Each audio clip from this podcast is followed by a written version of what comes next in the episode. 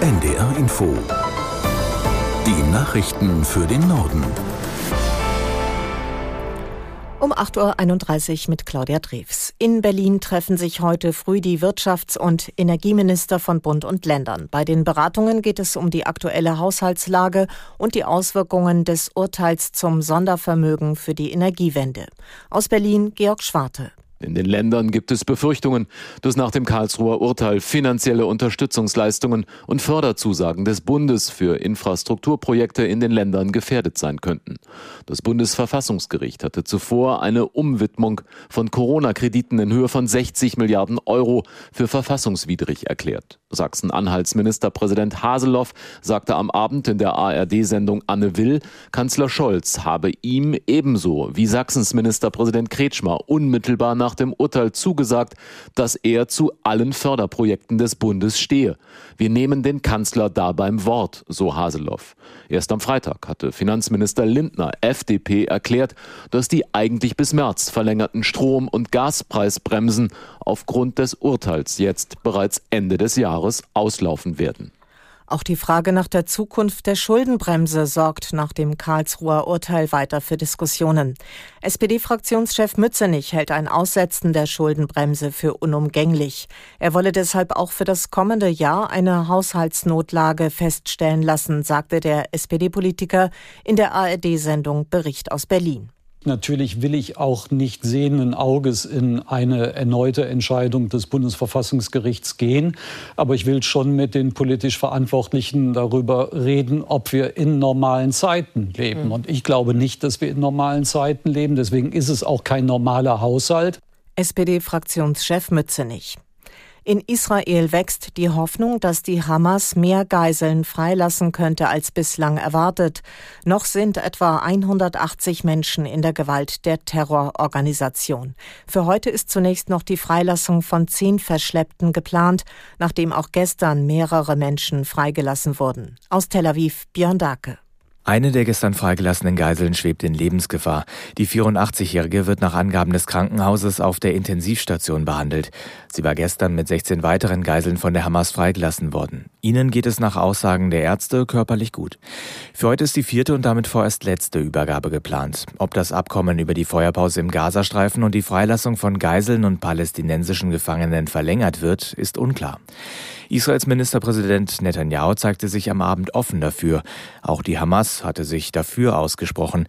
Die Terrororganisation verlangt aber, dass Israel mehr palästinensische Häftlinge entlässt. Bisher waren es 117.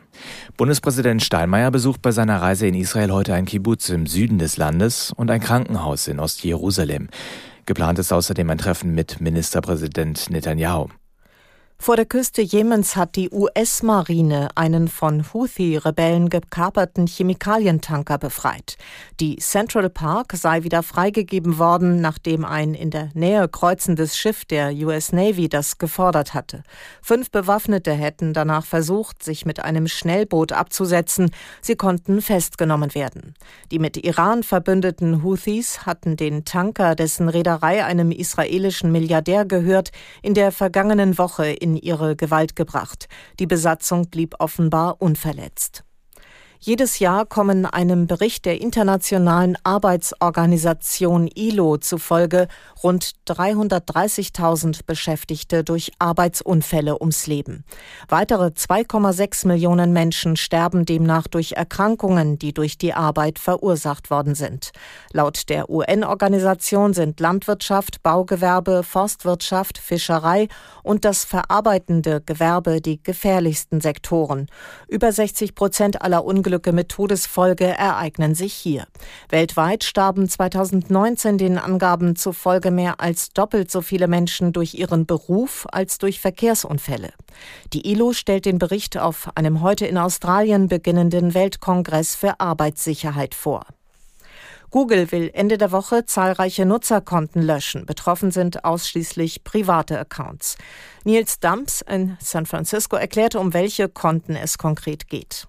Um die, die zwei Jahre oder länger nicht aktiv waren. Wenn ich also zum Beispiel zwei Jahre mit meinem Google Mail-Account keine E-Mails verschickt habe oder diesen Account auch nicht benutzt habe, um YouTube-Videos anzuschauen, dann könnte der tatsächlich bald gelöscht werden. Und dann könnten tatsächlich die Accounts inklusive Mails, Bilder, Rechnungen oder auch das, was bei Google Drive rumliegt, zum Beispiel Videos oder Fotos, das könnte dann alles weg sein.